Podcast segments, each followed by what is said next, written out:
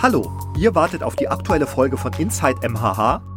Das dauert leider noch ein paar Tage. Aber wenn ihr jetzt schon wissen wollt, worum es in unserer neuen Folge geht, dann hört doch schon mal rein.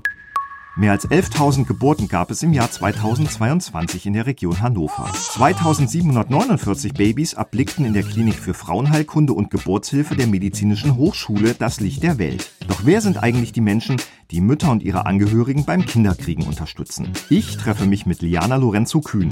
Seit 13 Jahren ist sie Hebamme und hat schon hunderte Kinder auf die Welt gebracht. Das ist schon was ganz Besonderes, ja. Und dass man dann sowas jeden Tag quasi miterleben kann, ist ja wirklich faszinierend, wirklich toll.